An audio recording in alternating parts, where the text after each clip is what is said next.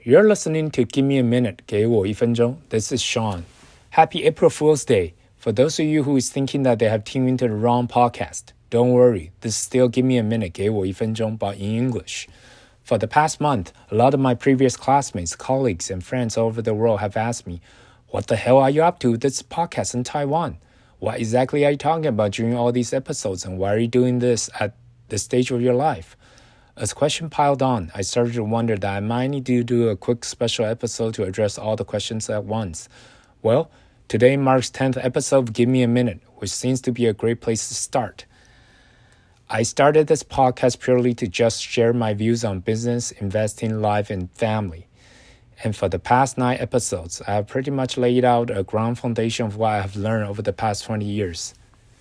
Today, I would like to talk about a key component of achieving success in life the power of taking action. Although it sounds intuitive, we all have faced this situation before. For every ideas or decisions, we waited and procrastinated until the very end, or when it is completely out of our life. We make decision not because we want to make that decision, but we are forced to make it.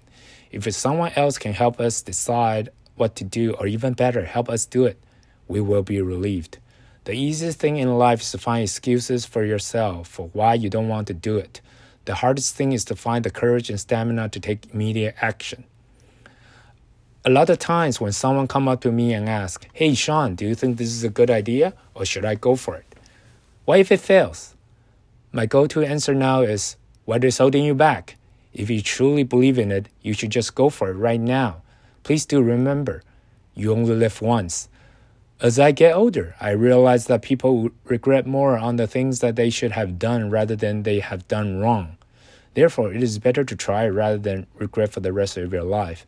The power of taking action is hard. For some reason, human minds programmed to steer away from doing the hardest work and worry about all the failures and downsides before they even do it. Take myself, for example. I've always wanted to record and produce this podcast since 2020 when the pandemic struck.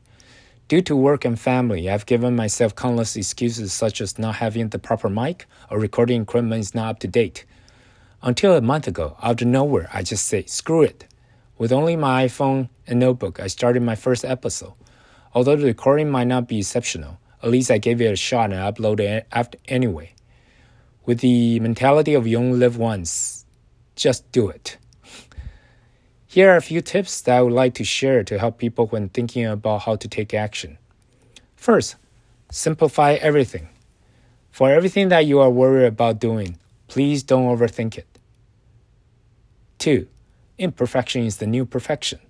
There will never be a perfect decision or execution. We can only do it with our limited resources and knowledge. 3. Be positive. Everything will be okay and have a positive attitude toward everything. 4.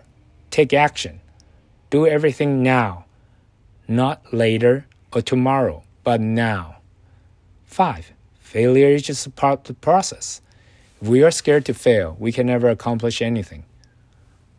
Hopefully, these few tips can help you along in achieving further success in life.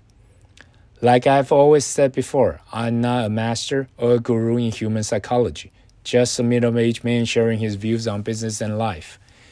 If you have anything that you'd like to share, please leave a comment, share, and subscribe. New episode will be uploaded every Tuesday and Friday. This is Sean from Give Me a Minute, 给我一分钟. Bye.